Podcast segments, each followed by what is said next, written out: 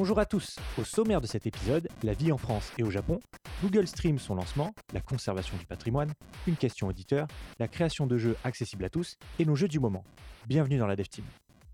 Aujourd'hui avec moi, toujours le même, fidèle au poste, William, comment ça va? Toujours le même. Euh, bah écoute, ça va très bien, Marc. c'est bien de confirmer que c'est toujours toi et que tu es toujours le même. Oui, c'est toujours moi. C'était une voix de robot merdique. Arrête, on va parler de Google en plus. cette année, en fait, j'ai décidé d'aller euh, à deux événements euh, qui se trouvent plutôt euh, vers la Bretagne. Alors, on va me dire que Nantes, c'est pas la Bretagne, mais bon, voilà. Adon, Adon qui se déroule à Rennes pendant le Stunfest cette année. je vais y aller deux jours. là, l'objectif, c'est de revoir des gens que, que j'ai connus dans le, dans le jeu indé, là. Et puis, bah, faire une toute dernière conférence en tant que Swing Swing Submarine. vraiment, ce sera la dernière. Mais alors, ça veut dire quoi, faire une conférence en tant que Swing Swing Submarine? C'est-à-dire que tu vas raconter ton expérience à Swing Swing Submarine exclusivement? Oui, c'est ça, c'est ça. C'est-à-dire que même si j'y vais sous l'étiquette Bonjour, je travaille à Ubisoft, je vais parler que de Swing Swing Submarine à ce moment-là. Mais ce sera la dernière fois que je le ferai, voilà. Et, et ça, portera normalement sur les jeux qu'on a essayé de faire, mais qu'on n'a pas réussi de faire. Voilà. Donc les ah projets, les projets abandonnés. Oui, c'est ça. Très bien, mais on est en lien parfait avec le sujet qui va suivre, avec ma, ma petite news sur le, ah oui, la conservation du patrimoine. Super. Alors, quel est le second événement que tu vas aller euh, bah, le, second, le second, il se déroule à Nantes, c'est les Utopiales. C'est un salon qui est euh, euh, plutôt dédié à la science-fiction, la littérature, le cinéma, mais aussi le jeu vidéo. Et j'espère y emmener avec moi Gabrielle Schrager, qui travaille sur Beyond Good and Evil 2 et qui est mmh directrice de la narration. Alors, je ne sais pas si c'est exactement le terme, mais bon, elle est game, elle est game writer, quoi. Et, voilà, j'espère y aller avec elle. Mais en fait, vont coïncider avec ces deux événements, enfin surtout avec Adon, bah, d'autres voyages au Japon. Voilà, je reviens plutôt que prévu en fait. Te voir. Ah. c'est bien de m'informer. Oui. je vais venir du coup fin mai, début juin pour mmh le Beat Summit de Kyoto que j'avais très envie de, de, visiter depuis un petit moment. Ouais et puis, bah, je reviendrai au Japon. Alors là, peut-être qu'après, je me calmerai un peu. Mais je, mmh je pense que j'aimerais aller au Japon pour la Global Game Jam de 2020, donc fin janvier. Et enchaîner. Ouais. Et enchaîner ensuite sur, sur la, la, visite de Hokkaido et de, du festival de la neige de Sapporo. Ouais. Mais est-ce que tu sais si il est possible de participer à la Global Game Jam à Tokyo en parlant anglais ou en ne parlant pas japonais, je veux dire? Je sais pas. Pour l'instant, c'est le projet. À mon avis, euh, c'est fort mmh probable parce que des gens m'ont dit sur Twitter qu'il y avait des universités euh, avec euh, des élèves un peu étrangers qui étaient là. Moi, je t'avoue que mon but, c'est pas forcément de travailler avec des personnes étrangères au Japon. Je préférais travailler avec des Japonais, même si c'est compliqué. À voir. Bon, ça, ça c'est le projet, mais le vrai projet, c'est plutôt d'aller voir la neige au Japon en février. Quoi. Ok, très bien. Eh ben, écoute, euh, si au pire du pire, ah, tu trouves personne, euh, écoute, euh, tu as mon numéro, tu m'appelles et on s'organise ça très rapidement. D'accord, très bien. Toi alors, comment ça se passe au Japon? Eh ben, ça se passe plutôt bien. Comme toi, le beau temps revient, mais je, crois l'avoir dit au précédent épisode également. Donc voilà, bon, le, beau temps revient, on va tout doucement vers le printemps. la, la, température se réchauffe, bientôt les, cerisiers en fleurs. Donc, on je sais que je l'ai déjà dit avant, mais en fait, il faut savoir qu'il y a plusieurs types de, d'arbres qui fleurissent. Il y a les pruniers qui vont fleurir en premier. Il y a les cerisiers d'hiver qui vont fleurir à peu près dans la même période. Et donc là, ce qu'on attend de pied ferme, c'est-à-dire qu'au Japon, il faut savoir qu'à la télé, tu as la météo, alors il y a un équivalent de la météo qui va t'expliquer quand est-ce que les cerisiers vont fleurir. Ah, c'est donc une des périodes les plus touristiques au Japon où il y a énormément de gens qui viennent visiter le pays, etc. Et les Japonais sont extrêmement friands de cette période également parce que bon, ben voilà, c'est juste magnifique. Et si vous venez au Japon et que vous avez la chance d'être là pendant le printemps et que vous pouvez voir les cerisiers en fleurs, eh bien vous verrez de quoi je parle. Mais au-delà de ça, j'ai rendu visite au studio, alors à l'ex-studio Sega, donc le, bâtiment original, je vais dire, dans lequel ben, Sonic a été créé, beaucoup euh, bah, des, jeux piliers de la maison mère ont été créés, là où la Saturn, la Dreamcast ont été créés, etc. Il se trouve où ce bâtiment? Alors, il se trouve pas loin bah, justement de, de, de là où j'habite, donc c'est genre, c'était à 20 minutes de bus. c'est du côté de Kawasaki. C'est un petit peu isolé. En fait, c'est juste à côté de l'aéroport d'Aneda, en fait. Ah, d'accord. Pour, pour donner une idée. et donc, c'est des bâtiments qui ont été vendus, il me semble. Je ne crois pas qu'ils vont être détruits, mais du coup, Sega retire toute trace de leur présence, c'est-à-dire tous les gros logos. donc, par exemple, il y avait un énorme logo Sega qui était éclairé de néon sur un des deux bâtiments. à l'entrée du, du, bâtiment principal, il y avait une grande structure. Donc, c'était juste un rectangle avec des décorations en métal et il y avait écrit Sega. au pied du bâtiment le plus ancien, il y avait une horloge très jolie qui laissait apparaître tous les engrenages, etc. Donc voilà, euh, c'est une page qui se tourne. Euh, la raison pour laquelle j'y suis allé, c'est parce que Yuji Naka a fait un tweet euh, qui a été repris, que j'ai vu par, hasard et que ça m'a surpris en fait que c'était juste à côté de chez moi. Donc je me suis dit, bon, ben, pourquoi pas aller jeter un coup d'œil. ce qui était intéressant, c'est que les barrières étaient ouvertes. Et donc, bon, ben, si c'est ouvert, ça veut dire qu'on peut rentrer. Donc je suis rentré et j'ai commencé à, à, mettre mes deux mains contre la vitre pour voir à l'intérieur, tu sais.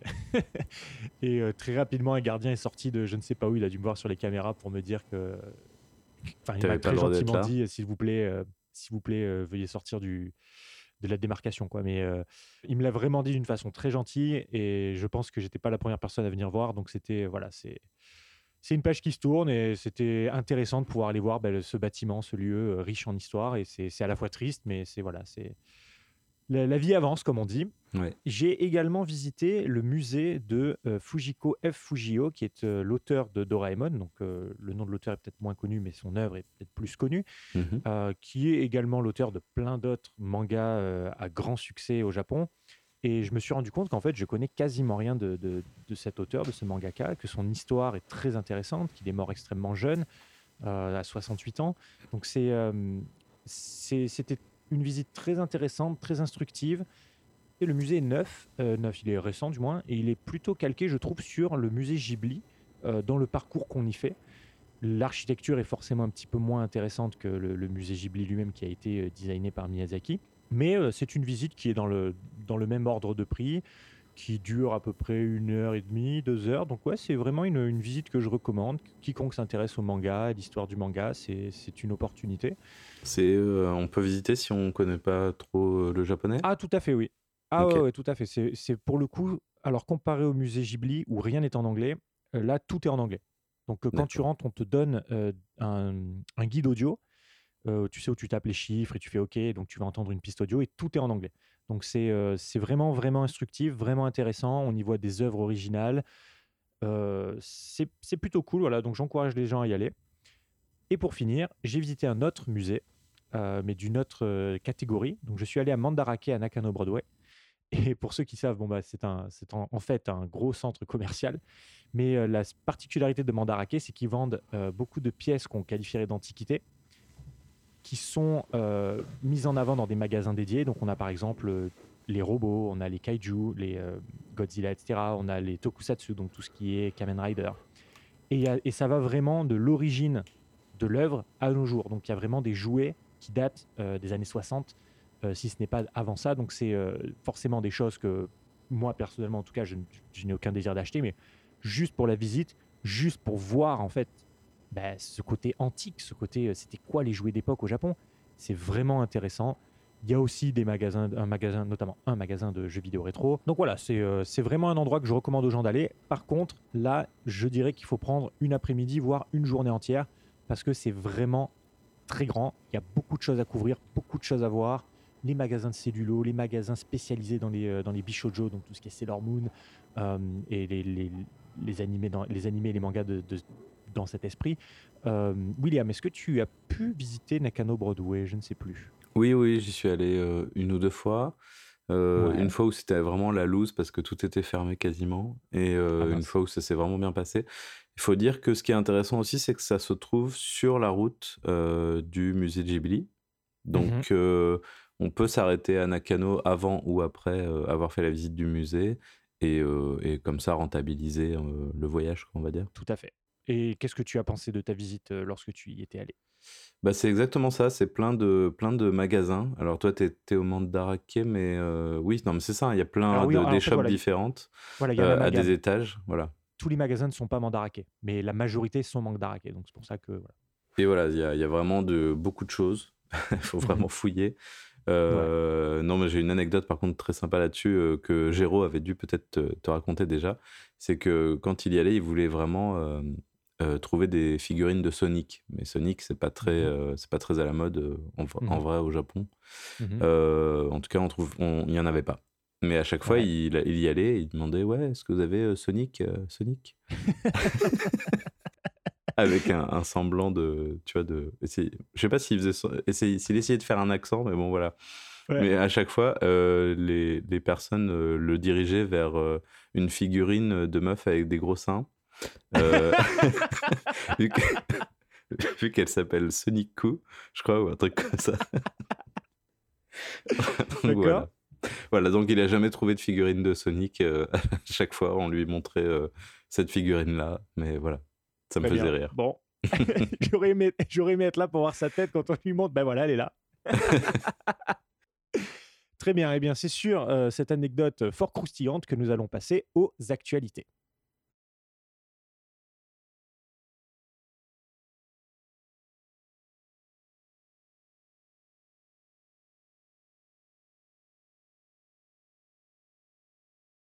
William, je te laisse la main. Quelle est ton actualité du moment?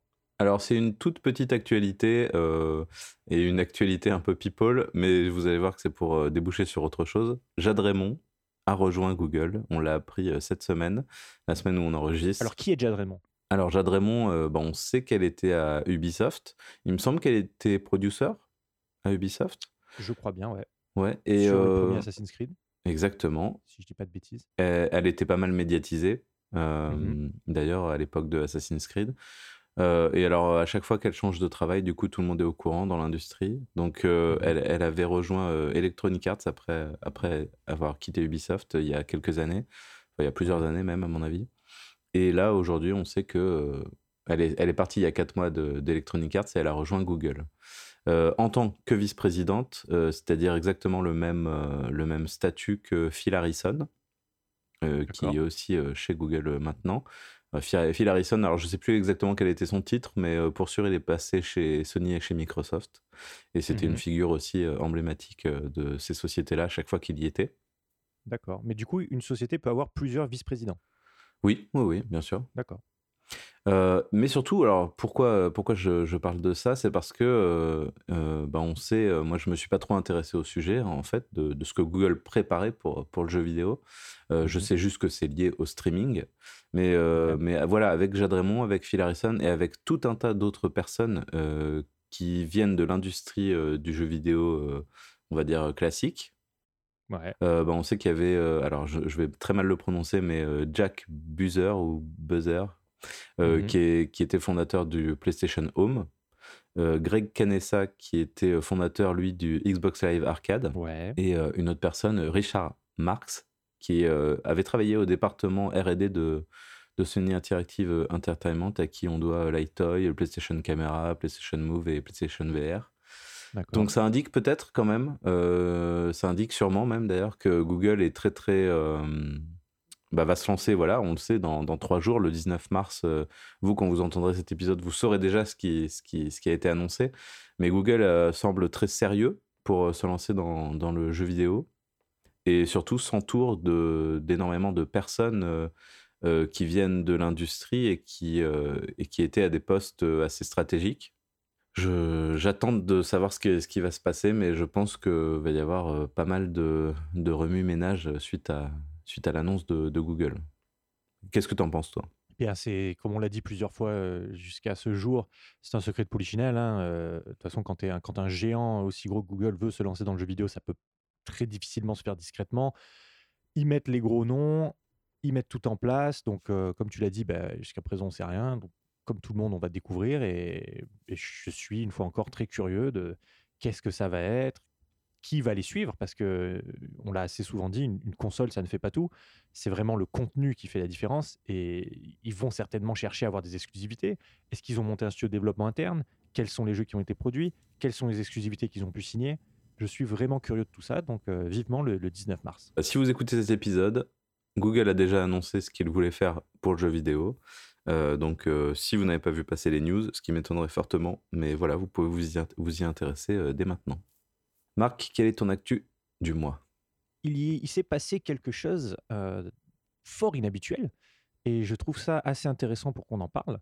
Donc, tu n'es pas sans connaître le fameux Takashi Meijin, mmh qui est bien cette personne au doigt d'or, comme on disait à l'époque, qui était capable de, je ne sais plus, à sa cadence de, tir avec ses doigts pour faire. donc, c'était sur le jeu Star Force. Il était capable de, faire de ce qu'on appelle l'autofire, en fait, mais à l'époque, ça n'existait pas l'autofire. Donc, il le faisait avec ses doigts et c'était la personne qui tapait le plus vite au monde, prétendument.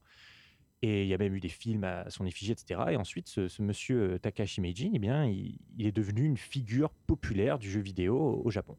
Euh, alors, ce n'est pas un créateur de jeux vidéo, mais euh, via sa popularité, eh bien, il s'est retrouvé à travailler pour Hudson Soft, qui est notamment le créateur de le studio qui était à l'origine de Bomberman, parmi d'autres licences, bien entendu. Et euh, il s'est retrouvé à des postes de producteur, etc. Mais euh, nous ne sommes pas là pour parler de ça. Nous sommes là pour parler d'un événement que Hudson Soft tenait tous les étés à l'époque bah, justement de la PC Engine euh, au Japon, qui s'appelait les Hudson Caravan. Donc durant ces événements, en gros, eh bien c'était comme tu peux l'imaginer, des stands. Les, gens pouvaient venir jouer au jeu, découvrir les futures sorties.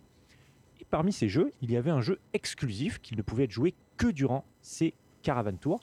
Ce jeu s'appelait I-10 Bomberman. Donc, comme le nom l'indique, c'est une version de Bomberman modifiée dans laquelle on peut jouer à 10 joueurs en même temps. Donc, pour l'époque, c'était une révolution. De nos jours, euh, à côté du Bomberman euh, qui peut aller jusqu'à 8 joueurs sur Switch, forcément, ça, ça fait un petit peu plus pas le figure, mais il faut savoir qu'à l'époque, c'était vraiment une révolution. Et c'est un jeu qui a notamment bah, fait rêver beaucoup de joueurs. Tous les gens qui ont joué à Bomberman se sont dit putain, mais ça serait génial de pouvoir faire un Bomberman à 10. J'invite tous mes copains et on fait du Bomberman. Donc voilà, cette version du jeu est une version unique euh, qui tournait sur un hardware custom euh, qui, de ce qu'on en sait a priori, c'est vraiment pas officiel, c'était une version PC Engine pluguée dans un PC. Donc c'était une PC Engine peut-être un petit peu plus euh, puissante. on ne sait pas vraiment le, format des fichiers ni rien, mais bon voilà, c'était une version unique d'un jeu qui n'était accessible que durant des événements limités. Et donc, ce Takashi Meijin, qui aujourd'hui encore est une image connue du jeu vidéo, euh, il est un petit peu moins actif, mais disons qu'il il a son blog sur lequel il est actif. Il, est, euh, il fait du streaming. Euh, il me semble que lorsque nous avons débriefé le, TGS dans des épisodes passés, je t'avais expliqué qu'on l'avait rencontré, mhm. avec qui on avait pu faire une photo et échanger brièvement. donc voilà, pour te dire qu'il est toujours actif, il est toujours sur les, les événements tels que le TGS, etc.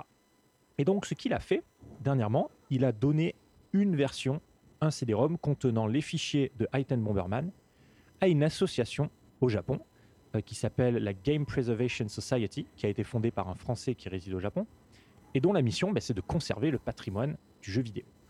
Alors, faire ça du côté euh, du Japon, c'est forcément très intéressant, et euh, la démarche de, de, ce cher Takashi Meijin est vraiment louable. Mais ce qui, moi, m'intéresse, c'est un petit peu recentrer le débat sur la réalité les réalités du de la conservation du patrimoine. Euh, je vais prendre un exemple concret. En 2018, il y a une news que peut-être tu avais vue à l'époque, euh, qui avait un petit peu buzzé. Pas mal de sites euh, de news de jeux vidéo en avaient parlé. Et eh bien à cette période, 67 gigas de ROM de jeux japonais ont été découverts sur un forum privé. Donc ça représente environ 70 jeux sur des plateformes diverses et variées, majoritairement des jeux PC, des jeux qui sont pour la quasi-majorité en japonais. Et la news a explosé principalement parce que euh, parmi ces jeux figurait la suite euh, d'un jeu qui est très obscur, très méconnu euh, et que les fans attendaient parce que l'épisode précédent finissait sur un cliffhanger. Il s'agit de Labyrinth Horror Tour 3. Qui était connu bah, parce que l'épisode 2 finissait sur un gros cliffhanger, il y avait une petite communauté en ligne qui attendait le 3, qui savait qui, qui était en développement mais n'ont jamais pu mettre la main dessus parce que la société, le développeur avait mis la clé sur la porte avant que le jeu sorte, mais le jeu était clairement développé. Donc voilà, ça a fait un petit buzz. Ce qui, est intéressant ici, en fait, c'est qu'il n'y a pas eu un jeu qui a été mis en ligne. Euh, et encore, Bomberman n'a pas été mis en ligne. Bomberman a été donné à une, association. Il y a 70 jeux qui ont été mis en ligne et au final, ça a fait des news, mais très vite, euh, l'intérêt s'est essoufflé. Pourquoi? Parce que ce sont des jeux qui, d'une part, ont été découverts en dehors euh, de leur époque, donc il n'y avait aucun lien nostalgique. C'est pas comme si demain on nous dit ah oui, il y a un jeu Mario qu'on n'a jamais vu, voici, voici la bêta. Forcément, Mario, ça parle à tout le monde. Là, c'est des jeux qui sortent de nulle part, qui sont clairement visuellement datés et arriérés. qui sont dans une langue que la majorité ne pourront pas nécessairement essayer. Et au-delà de ça, c'est pas des jeux qui sont très intéressants. Donc ça s'est vite essoufflé et ça n'a intéressé pas grand monde. Hmm. Et donc là, c'est vraiment un, contraste qui est important parce que la conservation du patrimoine, ça s'applique à tout et pas qu'aux jeux connus. Euh, donc il faut bien comprendre que euh, on va pas conserver que les jeux parce que c'est basé sur une licence ou parce que c'est quelqu'un de connu qui a travaillé dessus. On va conserver tous les jeux, que ce soit des jeux de merde, que ce soit des jeux de cul, que ce soit des jeux de, de, ce que tu veux. Hmm. Tout va être conservé. Et c'est bien là la mission de cette association en question. Euh, il y a un conflit qui, qui existe et que peut-être tu n'es pas au courant, William, et qui est bien réel, c'est les collectionneurs et les conservateurs ne sont pas très copains parce que les collectionneurs, eux, ce qu'ils cherchent, c'est l'exclusivité. Alors que les conservateurs, certains conservateurs, ce n'est pas le cas de cette association en particulier, partagent euh, ce qu'ils ont et ils essayent de le mettre à disposition du plus grand nombre. Donc les, collectionneurs, ce qu'ils ont tendance à faire, c'est d'avoir une version et de la rendre disponible à personne. C'est du plaisir personnel. Euh, une démarche qui est très fréquente, c'est acheter des dev kits. Donc de plus en plus, euh, des dev kits se retrouvent en vente, bien entendu des dev kits de vieilles consoles, sur lesquels figurent, donc sur les disques durs, bien des, des, fichiers de jeux qui ont potentiellement jamais été révélés ou des versions plus avancées de jeux qui ont été annulées, etc. ou des bêtas de jeux qui sont sortis. Donc, mhm. ce qui intéresse vraiment les gens.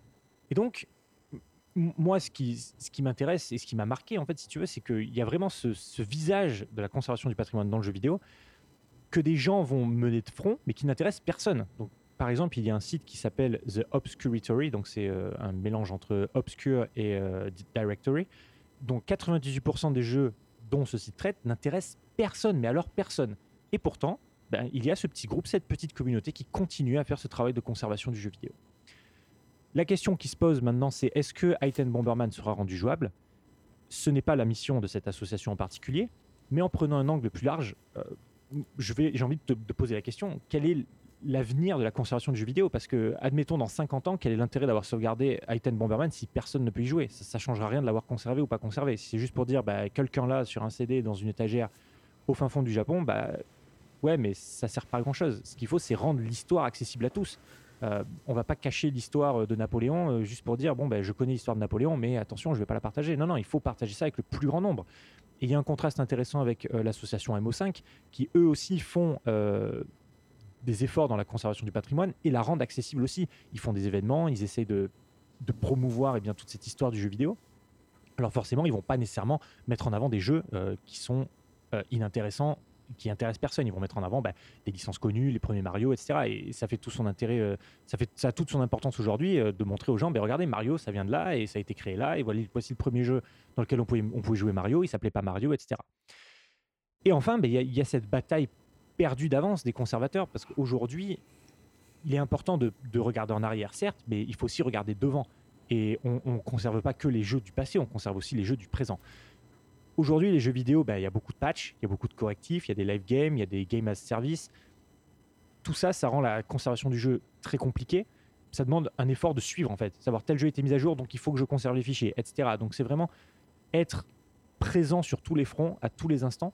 Mais le point final, et que je trouve très positif et important de cette actualité, c'est que il faut sensibiliser les créateurs et espérer que le geste bah, de, Takashi Meijin touche d'autres noms connus de l'industrie, ou même des noms pas connus, quiconque possède une copie potentiellement unique, eh bien, qu'ils la mettent euh, à disposition, qu'ils la partagent, qui, même si dans un but financier qu'ils cherchent à la vendre, je, sais qu'il y a des gens qui feront l'effort. Euh, tout ça dans le but bah, justement de conserver le jeu et potentiellement plus tard de pouvoir le partager. Bah, ce qui est bien, c'est qu'il y, y, a des musées aussi qui, qui s'y intéressent euh, maintenant. Tout à fait. Et, et, je pense que les musées, ils ont eu ce problème-là même avant nous. Euh, il y a beaucoup de musées qui ont des collections euh, euh, et ils peuvent pas tout afficher, tu vois. Mais le but, c'est en effet à la fois de conserver et de classer et comment dire, d'annoter des œuvres, tu vois, pour en garder la trace. Mais mmh aussi, comme tu le dis, bah, d'afficher ces œuvres-là et de les proposer au public. Il y a des musées qui, qui, essayent de plus en plus de le faire avec le jeu vidéo et qui euh, quand ils le font bien, ils, font vraiment en sorte qu'on puisse jouer au jeu et pas juste voir des écrans avec des jeux qui tournent, tu vois. C'est important. Donc, euh, bah oui, c'est sûr que la conservation du jeu vidéo, c'est ça touche euh, à peu près tout le monde, y compris les, créateurs qui, en France, normalement, on, devrait envoyer un, un CD avec les pas forcément les sources, mais au moins le jeu, tu vois, à je ne sais plus quel organisme, mais il y a un organisme qui, qui peut récupérer ça. et chaque, chaque développeur devrait le faire, en fait, d'envoyer son jeu, le jeu qu'il a créé à, cet organisme-là pour faire de la conservation. Après, d'après moi, collection et conservation ne sont pas forcément voués à, faire la, à, se faire la guerre tout le temps, quoi. Mmh je peux comprendre qu'un qu'un collectionneur veuille garder un, jeu pour lui, mais c'est vrai que s'il est unique, il a quand même aussi un, devoir, s'il est vraiment, s'il aime vraiment le, jeu vidéo, de, de rendre ce, ce matériel public, quoi, tout simplement. Tout à fait. Donc, ouais, c'est intéressant. Après, voilà, tu, tu dis, alors peut-être que l'association là dont tu parles, qui est au Japon, mmh n'a pas encore les moyens, en fait, de, de montrer les, les jeux qu'ils ont acquis. Tout à fait. Mais, mais ils vont peut-être le faire dans, dans le futur, non? Bah, J'espère, mais en tout cas, sur leur site, euh, c'est pas ce qui est mis en avant par rapport à leur mission. C'est vraiment, ils sont vraiment dans un, dans un, dans un mouvement de conservation et pas vraiment dans un mouvement de, de partage. après, voilà, peut-être ils mènent des événements, j'ai pas toutes les informations, mais disons que la grosse question aujourd'hui, c'est pas est-ce que Bomberman sera jouable dans un lieu spécifique au Japon, c'est plus est-ce qu'ils vont partager le jeu sur une grande échelle. Et je pense que, en gros, ça veut dire est-ce que le jeu sera mis sur Internet? Je ne pense pas. Je pense pas que c'est le but de leur mission. Et le but de leur mission, c'est pas de faire ça. Tu devrais, tu devrais peut-être essayer de contacter du coup ce, ce Français là qui, qui est à l'origine de cette, de cette association pour en, pour en savoir mmh plus, non? Oui, ça serait intéressant. Euh, je crois qu'on a une question auditeur. Euh, est-ce que tu veux la lire? Eh bien, allons-y. Nous avons Adrien qui nous a demandé comment fait-on pour se réorienter dans l'industrie du jeu vidéo? Comment peut-on intégrer ce milieu lorsqu'on y est externe, que l'on est un actif avec de l'expérience dans un secteur radicalement différent et que l'on ne sort pas d'une grande école de jeux vidéo Alors c'est une question très intéressante en fait que, que d'ailleurs c'est la première fois en fait que je ça m'a poussé à y réfléchir, c'est comment est-ce qu'on se reconvertit du, dans le jeu vidéo lorsqu'on ne vient pas du tout de, ce domaine-là, ni même d'un domaine proche qui pourrait être l'animation, euh, le multimédia en général. William, qu'est-ce que tu en penses? C'est complexe parce que bah, nous, on y est depuis le début. Euh, mhm. On est passé par des écoles. Euh, alors toi, tu es passé plutôt par l'université d'abord, qui t'a mhm. préparé à rentrer dans une école et ensuite tu as travaillé dans le jeu vidéo. Ouais. c'est ça, hein Ouais, ouais, c'est ça. Mais c'était nécessaire. L'Engmin nécessite d'avoir un bac plus 3 à l'entrée, donc j'avais besoin d'un bac plus 3 avant de pouvoir prétendre à intégrer l'Engmin. Et de mon côté, je m'orientais plutôt vers le cinéma et mmh l'audiovisuel. Et ensuite, je suis passé côté jeux vidéo, mais je suis passé par Game, qui est aussi une école spécialisée. Comment se réorienter quand on vient pas du jeu vidéo? Alors, j'imagine que ça dépend un peu de l'âge aussi de la personne. parce que on peut pas demander exactement la même chose à tout le monde, mais ce qui est sûr, c'est que moi, je, pour faire, euh, toi, tu vas faire peut-être une réponse un peu plus, un peu plus construite, mais là, je dirais que le plus important, c'est commencer à créer soi-même, parce que je vois mmh beaucoup de personnes qui essayent de rentrer dans le jeu vidéo et qui ne font qu'écrire des documents interminables de, de ce qu'ils pensent être du game design et, qui n'en est pas forcément. Euh, mmh d'après moi, pour devenir créateur, il faut commencer à créer. Parce que je pense que, et toi et moi, avant de créer, enfin de, de, rentrer dans le jeu vidéo, on avait cette envie de créer et on le faisait déjà avec nos moyens, avec peu, importe euh, que ce soit de l'écriture ou du dessin mmh. ou, ou, de la musique ou s'intéresser à plein de, plein de choses différentes. Ouais. Mais, euh, les écoles nous ont fait faire des projets. Mais dire, mais dire je veux travailler dans le jeu vidéo et ne rien faire pour euh, déjà créer des choses, mmh ça malheureusement je le vois pas mal et je pense que la meilleure façon de se réorienter, voilà, c'est de bah, de prendre du temps pour se familiariser déjà avec les outils et, et, faire un petit peu de réseau parce que c'est toujours, toujours bien. Allez voir les associations locales, il y en a un peu partout en France. Allez voir les développeurs qui, qui peuvent vivre près de, près de chez soi. Et puis, mmh et puis surtout, aller dans, dans, des salons et voilà, commencer à s'intéresser à, à, la façon dont sont créés les jeux et pas juste penser que de jouer à un jeu et d'essayer de l'analyser, ça suffit pour devenir créateur de, de jeux vidéo. Je vais rajouter que il est important en fait d'avoir des prétentions salariales réalistes.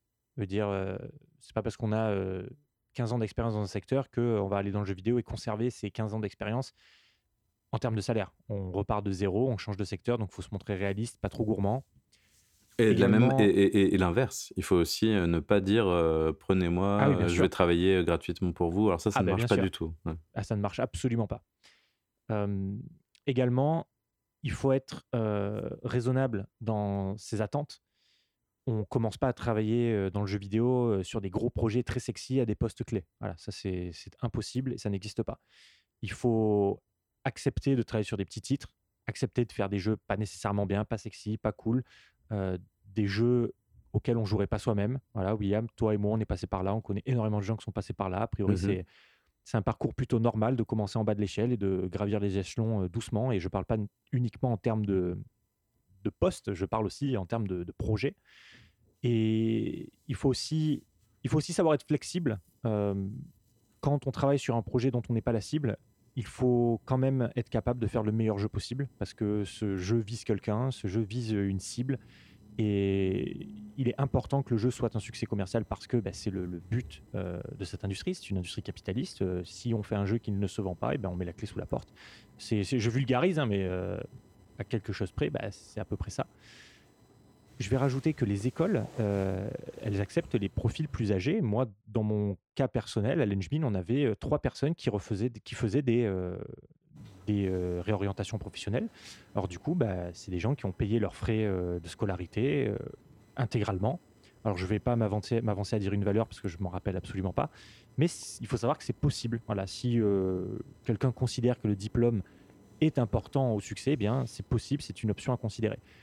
Après, William, je, pense que tu seras d'accord avec moi, le, diplôme ne fait pas tout. non, absolument je pense que Des gens sans diplôme avec un folio très solide ont autant de chances, si ce n'est plus, euh, de décrocher un boulot et un poste euh, que quelqu'un qui sort d'école et qui a, qui a le diplôme euh, de telle ou telle école. Lorsque l'on débute, et c'est un conseil que l'on m'a donné moi à l'époque, il faut être flexible. Après, je comprends que c'est difficile lorsque l'on est actif, que l'on a, on est peut-être propriétaire, on a peut-être une famille, on a peut-être des gens à charge, on a des responsabilités. Eh bien, il faut quand même le dire, c'est important, la flexibilité fera une différence. Quelqu'un qui est flexible, qui peut se permettre de dire, bon ben moi je vais chercher mon boulot à l'échelle internationale, ça fait une grosse différence. Euh, ça augmente ses chances, forcément. Euh, après, euh, là, je prends un exemple extrême, mais peut-être dire je cherche sur la région et pas que sur la ville, je cherche sur le pays et, pas que sur la région. Voilà, c'est autant de d'astuces, d'atouts, de conseils qu'on peut donner. C'est en effet compliqué de, changer de, voie quand on a déjà euh, une famille, qu'on s'est implanté quelque part. Euh, et donc, il faut savoir que travailler dans le jeu vidéo, euh, qu'on débute ou qu'on soit dans une réorientation, ça veut dire bouger régulièrement. C'est souvent ça, en tout cas, qui se passe. quand on commence, on va pas forcément avoir tout de suite un, CDI quelque part, même si ça se passe bien, parce qu'il y a des, raisons économiques qui font que bah, des fois, on prend plus personne en CDI, c'est comme ça. donc voilà, faut être vraiment, faut comprendre que ça va demander d'être assez flexible sur, sur la localisation, comme tu dis. Très bien. Eh bien, j'espère que nos réponses vont aider Adrien et quiconque se pose les mêmes questions, se, se trouve peut-être dans la même situation. William, nous allons à présent passer à la pause musicale et je crois que cette semaine, c'est toi qui décides. Tout à fait. Euh, tout à fait, c'est moi qui décide. Euh, euh, alors, c'est vraiment tout frais, cette, cette chanson que j'ai découverte cette semaine. Elle s'appelle Pakuchi no Uta euh, c'est une, euh, décidément, c'est vraiment le Japon ici. Euh, c'est une. Bah, pour le coup, oui. Enfin, moi, oui, je suis au Japon là. oui. c'est une reprise d'une chanson de Utada Hikaru. Alors, Utada Hikaru, on la connaît parce que c'est elle qui chante le générique de Kingdom Hearts. Des Kingdom Hearts, oui. Et c'est une reprise qui ne dure pas très longtemps, hein, c'est vraiment deux minutes, mmh qui a été faite par Super Organism. Si vous ne connaissez pas Super Organism, c'est en fait un groupe international, qui est surtout connu pour sa chanson Everybody Wants to Be Famous, euh, qui a eu son petit succès il y a, il y a quelques années. Euh, voilà, bon, on s'écoute ça et puis on se retrouve juste après dans la deuxième partie. À tout de suite.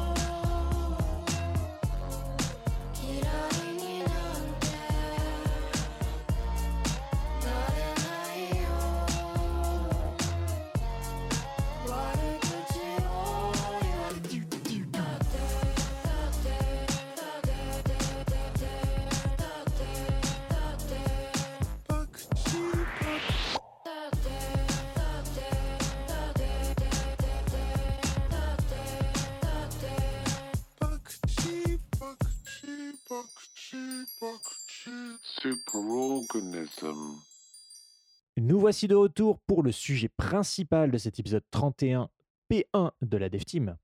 Aujourd'hui, nous allons parler de rendre la création accessible à tous. Donc, l'idée de ce sujet nous vient d'un article qui a été publié sur Games Industry, qui rapporte la conférence qui a eu lieu lors des BAFTA Games Lecture qu'a donné Shivon Reddy, qui est la cofondatrice et studio directeur de Media Molecule. Donc concrètement, de quoi s'agit-il? En fait, la particularité des jeux Media Molecule, et euh, vous n'êtes peut-être pas sans savoir, et William, de sûr, toi tu, le sais même très bien, hmm. c'est de donner le pouvoir aux joueurs de créer en s'amusant, mais aussi de s'amuser à partir de ses créations. Donc déjà de base, c'est un challenge vraiment euh, difficile que de demander aux joueurs de créer quelque chose, mais en plus de ça, de lui dire tu vas t'amuser avec ce que tu as créé, c'est encore plus complexe. Alors, on peut déjà citer les, les, jeux de Media Molecule qui sont. Euh, Little Big Planet. Euh, Tearaway. Je crois que c'est surtout cela. Et puis Dreams, surtout. Dreams qui arrive. Donc voilà, cette euh, conférence était quelque part pour, entre guillemets, faire le, chemin sur tout ce qui a mené à Dreams, euh, le parcours de la, du studio, etc. Donc l'objectif, c'est rendre la création divertissante et rendre l'exploitation de la création une satisfaction, quelque part.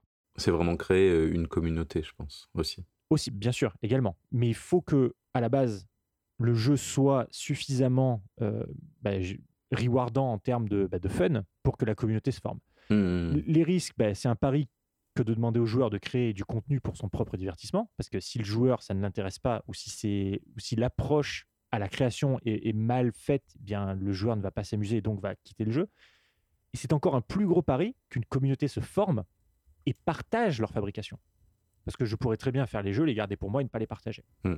Donc c'est un, challenge en termes de conception, comme on l'a dit, parce que ben, en termes de game design, demander aux joueurs de créer, c'est n'est pas quelque chose qui est simple, à part quand on s'appelle Mario et que tout le monde joue à Mario depuis 30 ans, que tout le monde a a priori une bonne idée de ce que c'est que de faire des niveaux Mario. Mais comment faire pour que les joueurs s'amusent dans la création?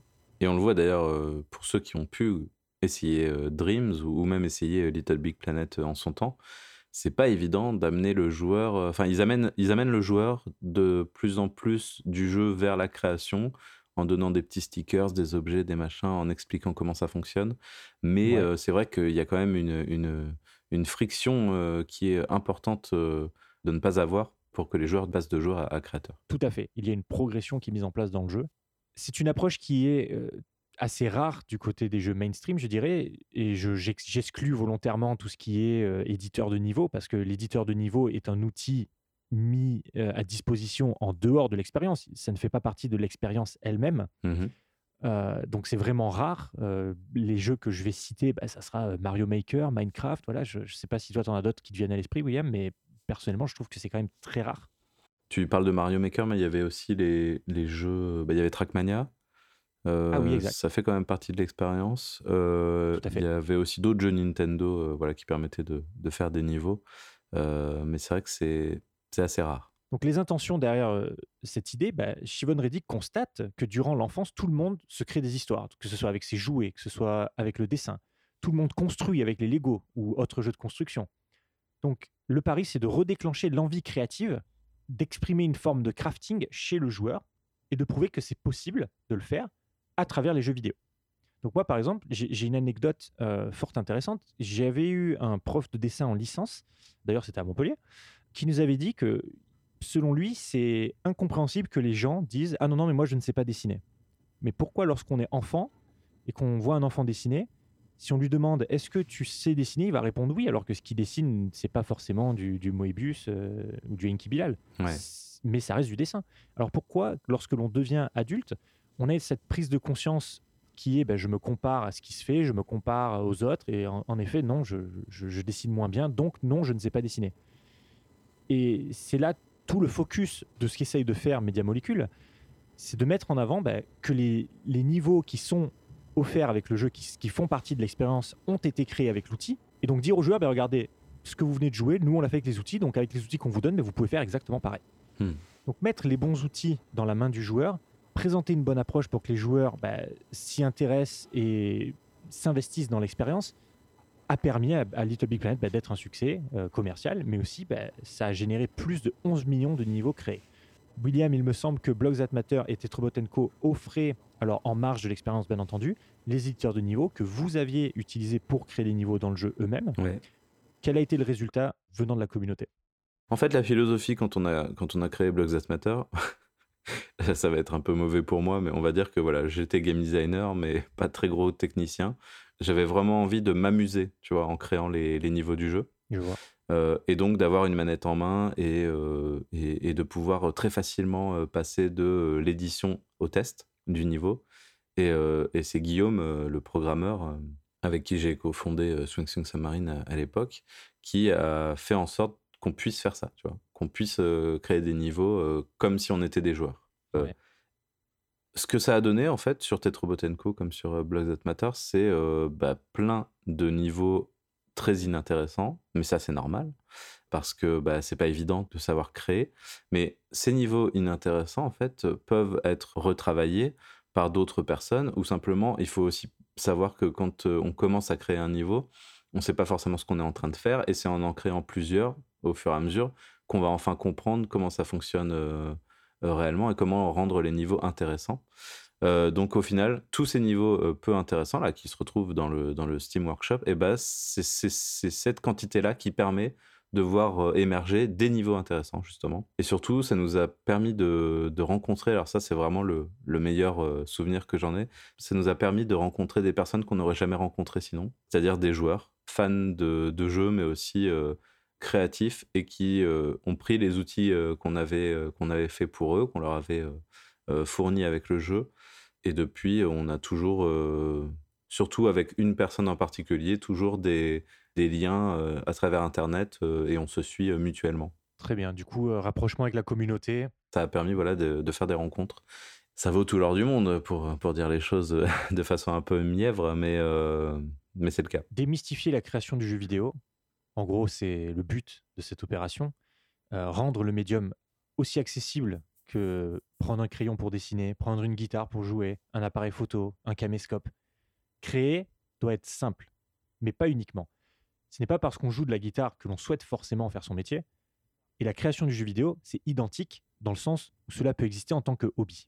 Et c'est vraiment quelque chose que Media Molecule essaie d'exprimer à travers ses jeux, mais aussi que beaucoup de gens essaient d'exprimer parce qu'on peut voir qu'il y a euh, bah, une prise de conscience par rapport à l'apprentissage du code qui survient de plus en plus jeune, qui survient à l'école, euh, par rapport à l'emploi d'outils spécialisés, par rapport à Minecraft qui se retrouve dans les écoles.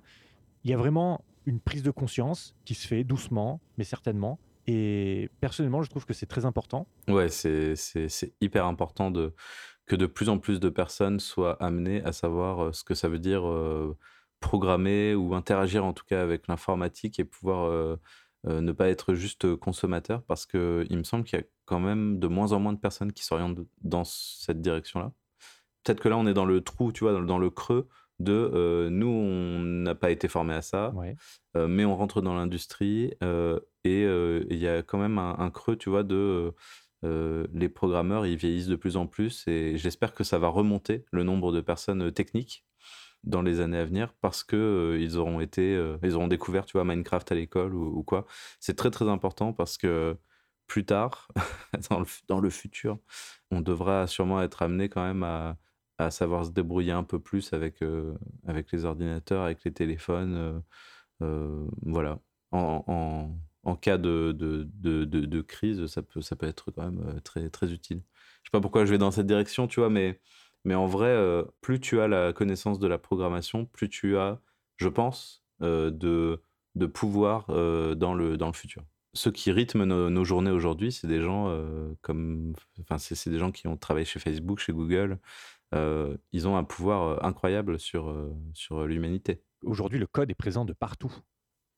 combien de choses avec lesquelles on interagit aujourd'hui contiennent du code, contiennent une ligne de code.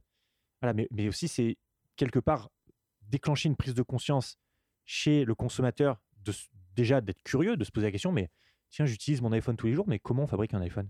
Tiens, mais j'utilise euh, Facebook tous les jours, mais comment ça, ça, marche Facebook? Tiens, je joue aux jeux vidéo, et comment ça marche les jeux vidéo? Et pourquoi je pourrais pas créer un jeu vidéo? Pourquoi je peux pas créer un iPhone? Pourquoi je peux pas créer Facebook?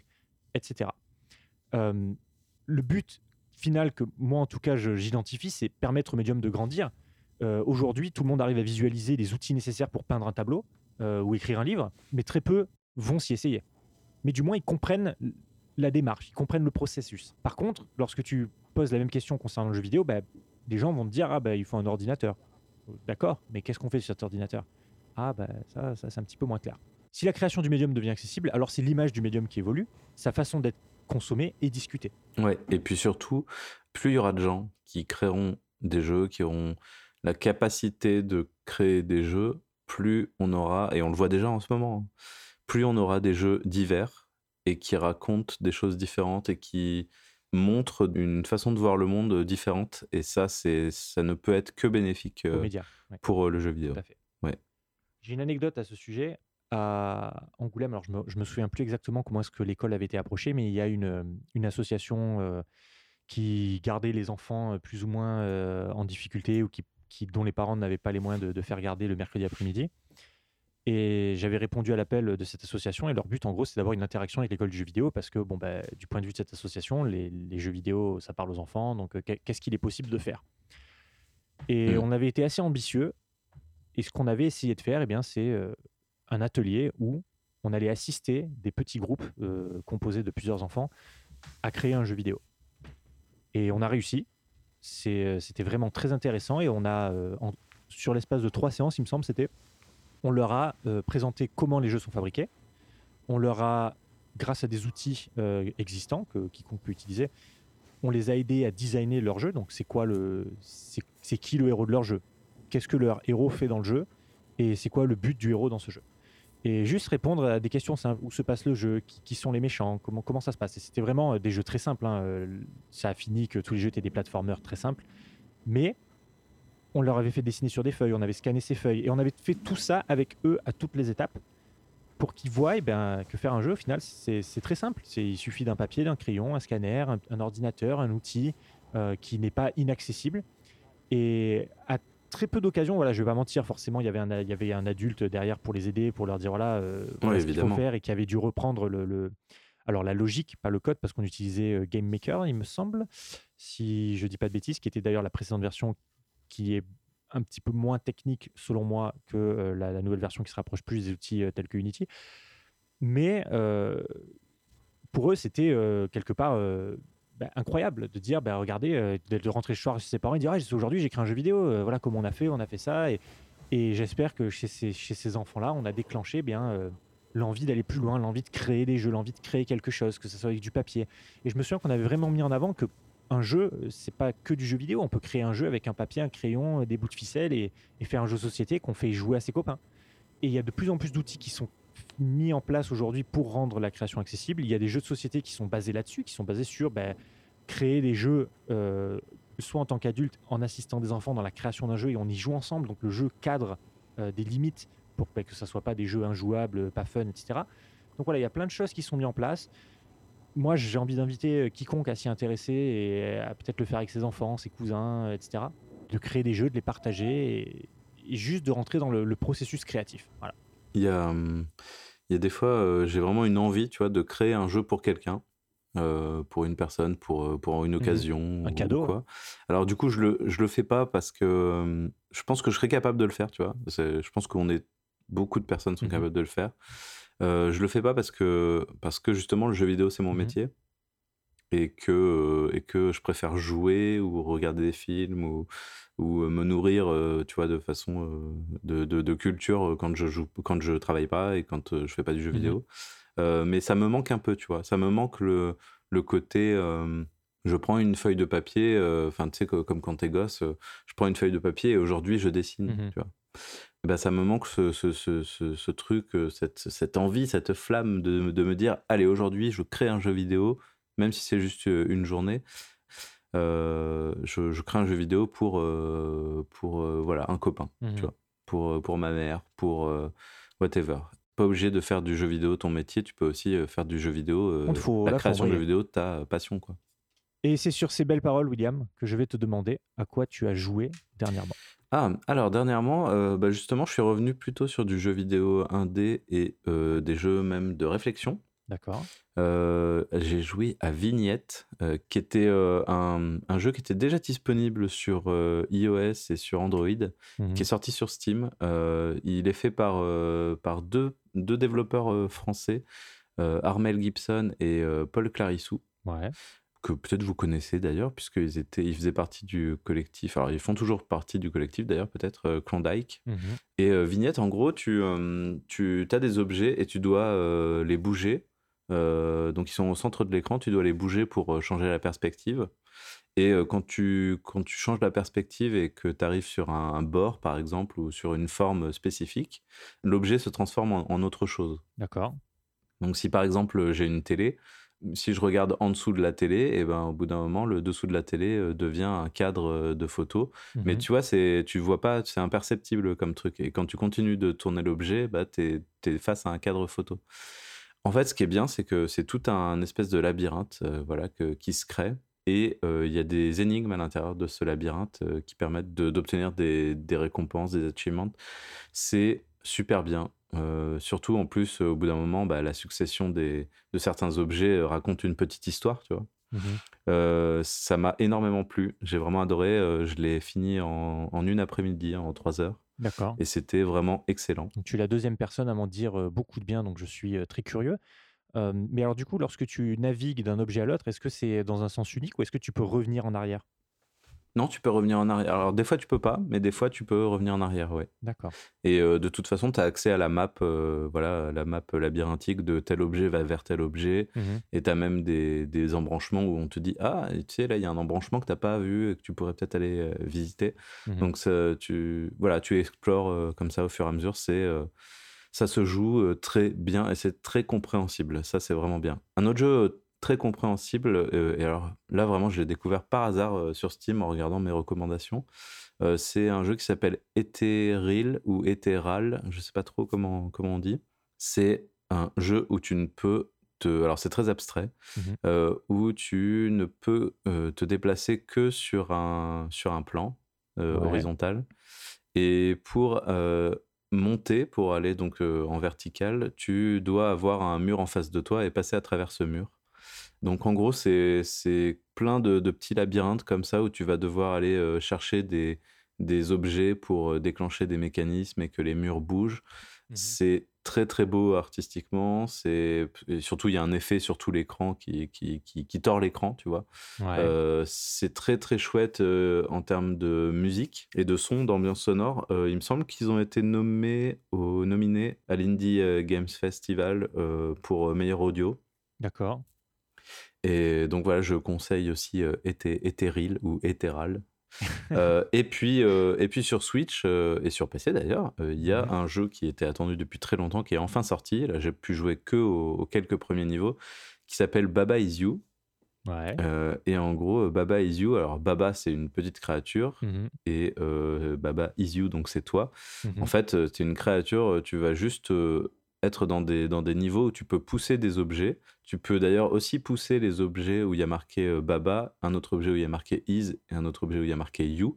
Mhm. Et euh, c'est en bougeant euh, certains objets ou certaines, certains mots, voilà, comme ça, que tu vas pouvoir faire, bah, par exemple, les murs, c'est toi. Et du coup, à partir de ce moment-là, tu vas, tu vas être les murs. Tu vas bouger tous les murs de la, du niveau. D'accord. Ou dire que les murs, maintenant, c'est plus solide, mais c'est tu peux les pousser. D'accord. Donc tu mets wall is push, tu vois. Mmh Donc c'est c'est super bien fait, c'est super. je retrouve le plaisir et, surtout les intentions que, que j'avais avec Tetrobot Co. Je le cite tout le temps, mais c'est mon jeu préféré qu'on a fait. Parce qu'on voulait faire, on voulait faire un jeu avec des règles très simples, mmh mais des possibilités très grandes. Mmh et Baba Is You, c'est totalement ça. Totalement ça. Donc je prends beaucoup de plaisir à jouer à ces trois jeux de réflexion. Et du coup, Baba Is You, c'est la, la, la suite ou la préquelle de Papo pardon, pardon je voulais la faire, je voulais la placer, je suis désolé, je suis désolé, je m'excuse. non, par contre, euh, c'est vrai que quand il est sorti là, Baba Is You, tout le monde était très étonné et disait mais c'était pas déjà sorti ce truc? Et en effet, c'est qu'il y a une démo qui existe depuis, euh, je crois, deux ans. Euh, qui avait déjà bien tourné, mais non, non, le jeu n'était pas encore sorti et il est sorti là maintenant sur, sur Steam, sur Switch et je crois que c'est tout en termes de plateforme. Voilà. Très bien. Et de ton côté, alors, tu, tu as joué à quoi ces derniers temps? Alors moi, j'ai joué euh, à un jeu party game qui s'appelle Ultimate Chicken Horse. Ah bah oui, je le connais celui-là. Oui, oui. Et donc ce jeu, euh, je vais l'expliquer brièvement, c'est un, un jeu de plateforme dans lequel euh, jusqu'à 4 joueurs, alors il y a eu une update maintenant, je ne sais pas s'il supporte plus que 4 joueurs, mais bon, quand j'y ai joué, on était 4 quatre joueurs se trouvent euh, au point A et il faut se rendre au point B. Le premier, qui arrive joueur qui arrive au point B va marquer plus de points, ainsi de suite. Mais il y a un petit twist qui est que au début de chaque tour, donc le jeu est disséqué en plusieurs tours, au début de chaque tour, les joueurs vont devoir choisir un item qui peut être euh, un, bonus ou un malus, donc ça va être un obstacle qui soit va aider dans la progression pour atteindre le but, ou qui va au contraire ben, servir d'obstacle et freiner la progression menant au but par exemple, il y a, je sais pas moi, une scie sauteuse ou il y a un courant d'air euh, poussant vers le haut, etc. Donc on peut bien imaginer que le courant d'air poussant vers le haut va aider à se diriger vers le but et que la scie sauteuse ben, va, tuer le personnage et, euh, et donc le jeu va se dérouler jusqu'à ce que le nombre de tours maximal soit atteint. Donc je ne sais plus exactement ce, chiffre, mais sachez que le temps passe très vite. Et donc ce qui est super intéressant, c'est bien l'aspect stratégique qui opère à chaque phase du gameplay. Donc la première phase, c'est une boîte qui s'ouvre avec plusieurs items. Donc il y a plus d'items que le nombre de joueurs pour laisser un choix. Et rien qu'ici, il y a un aspect stratégique, à savoir ben, observer ce que les autres joueurs vont prendre, essayer d'anticiper ce qu'ils vont en faire et s'en servir et eh bien pour essayer de créer des réactions en chaîne. Voilà. Si par exemple tu as utilisé, tu, William, tu prends un vent euh, d'air qui pousse vers le haut, ben, peut-être je vais prendre un malus que je vais placer juste en haut euh, du vent d'air pour euh, ben, quelque part annuler l'effet de, de l'objet que tu as sélectionné. Oui, parce que la deuxième phase, du coup, c'est le placement des objets. Voilà. Donc ensuite, on place les objets. Et donc là, c'est une. Toutes les phases sont timées. Hein. donc euh, si les joueurs le décident de la jouer super compétitif, eh bien ils peuvent. Et donc, euh, soit le choix d'objet va être nul, soit le choix d'objet va être fait à l'arrache, etc. Le placement d'objet, c'est la même chose. Donc, forcément, il y a une stratégie dans ben, je vais placer mon objet euh, avant ou après toi. Je vais le placer en corrélation avec ou non avec les objets qui sont déjà là, ou j'attends que tu aies placé ton objet pour mettre le mien, etc. Et ensuite, il y a bien euh, l'aspect un petit peu plus skill technique du bah, aller au point final. Alors, ce qui est plutôt bien, je trouve, dans leur jeu, c'est que même quelqu'un qui ne joue pas beaucoup aux jeux vidéo, qui ne joue pas beaucoup aux jeux de plateforme, qui peuvent parfois demander beaucoup de dextérité, bien là, on peut s'en sortir très facilement. C'était d'ailleurs assez fréquent que des gens qui ont très peu d'expérience dans le jeu vidéo ben, gagnent. C'était assez intéressant à, constater. Donc voilà, c'est euh, un jeu qui est euh, très fun, très intéressant. Malgré tout, je pense que euh, l'accessibilité des niveaux qui sont mis à disposition à la base est peut-être un petit peu réduite. Il n'y a pas beaucoup de niveaux mis en place. On te fait comprendre qu'il y en a plein débloqués, mais tu sais pas nécessairement comment. C'est pas nécessairement bien expliqué. Par contre, ce que tu comprends très vite, c'est qu'il y a une base de niveaux créée par les utilisateurs qui, elle, est énorme. Donc forcément, tu vas puiser là-dedans plutôt que dans les jeux que les concepteurs du jeu ont, ont mis en avant et veulent que tu utilises. Également, quelqu'un dans la, dans la partie qui aura déjà joué au jeu aura un avantage certain. Donc euh, je conseillerais aux gens de, que lorsqu'on joue en multijoueur, soit tout le monde a déjà conscience du jeu et des aspects stratégiques du jeu. Si c'est pas le cas, de les mettre au courant, de leur expliquer, etc. Euh, ou alors, ben, comme c'était mon cas, que tout le monde découvre le jeu en même temps, en fait. Euh, et c'est, peut-être là où ça marche mieux parce qu'on est tous un petit peu dans la découverte de l'aspect stratégique, on est tous dans l'apprentissage avec les outils que le jeu met à disposition, etc. Ouais, c'est un jeu qu'on aime bien jouer, euh, aussi quand même entre développeurs, mais je pense qu'il peut, il peut vraiment être joué par des, des personnes qui n'y connaissent pas grand-chose aux jeux vidéo.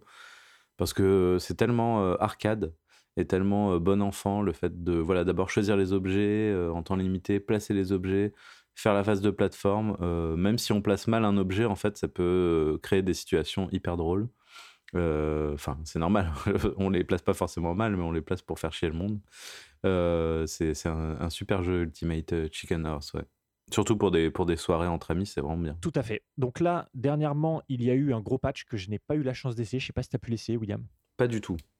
Donc il rajoute plein de choses. Je crois que ça rajoute peut-être plus de joueurs, déjà de sûr, plus de plus d'items à utiliser, une plus grande variété de niveaux, plus grande variété de personnages. Il y a pas mal de variations et de, paramètres qu'on peut changer dans les niveaux. Donc c'est c'est bien, c'est un patch gratuit, donc pourquoi s'en priver? Et c'est un jeu que moi personnellement j'ai joué sur Switch. je ne crois pas dire de bêtises en disant qu'il est disponible sur PC. Mais pour ce qui est des autres consoles, je n'en sais rien. Est-ce qu'il est disponible sur Play 4 et Xbox One, William? Euh, Oui, oui, il me semble qu'il est disponible aussi sur, euh, sur PS4 et sur, euh, sur Xbox, sur Switch, sur PC. Et vous l'avez compris, c'est un jeu que William et moi avons apprécié, donc vous pouvez y jouer pour animer vos soirées entre amis.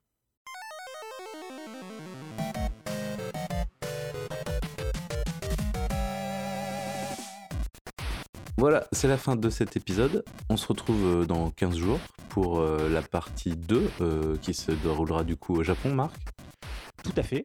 Je vais partir à la rencontre d'un nouvel acteur du jeu vidéo francophone euh, qui se trouve ici au Japon et revenir sur son expérience pour le partager avec vous. Une fois encore, nous vous invitons à nous envoyer vos questions, que ce soit par email à l'adresse William qui est ladevteam.radiokawa.com. Vous pouvez également nous contacter directement sur la page de l'émission sur le site radiokawa.com, sur Twitter, at ladevteam. William, il me semble que tu es également sur Twitter. Oui, je suis sur Twitter avec euh, le pseudonyme darknemo. Très bien. Et je m'y trouve moi-même avec euh, le pseudonyme at ShiftyWeb. Oui, je dis arrobase, mais c'est at. Les jeunes disent at. Non, non, mais c'est bien, il faut, euh, faut promouvoir la, langue française et dire arrobase, comme l'on dit clavardé. Je suis complètement d'accord avec cette idée. Nous remercions Sly pour le mix de cet épisode. Les anciens épisodes sont disponibles sur vos plateformes de podcast habituelles. Et pour terminer, je vais vous rappeler que vous pouvez soutenir la Dev Team et plus globalement la création de podcasts indépendants en donnant au Patreon. Pour plus d'informations, rendez-vous sur radiokawa.com slash Patreon. On se dit à dans 15 jours et d'ici là, ben, portez-vous bien. Salut. Salut.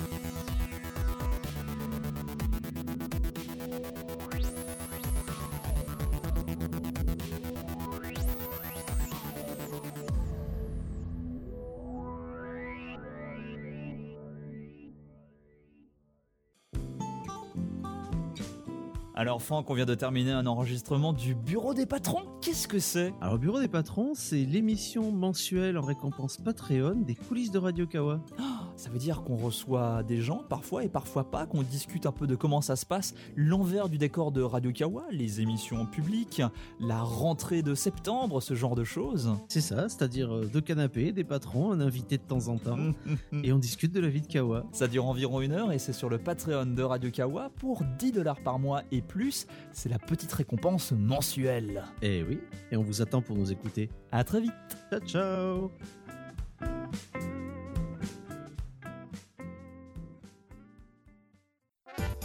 Écouter nos émissions, c'est bien. Nous suivre sur les réseaux sociaux, c'est peut-être encore mieux. Sur Twitter, c'est at RadioKawa, R-A-D-I-O-K-A-W-A.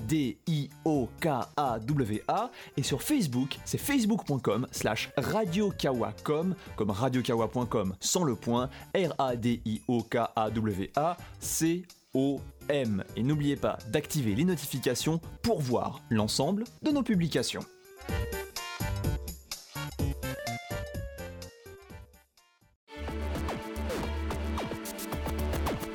Radio Kawa.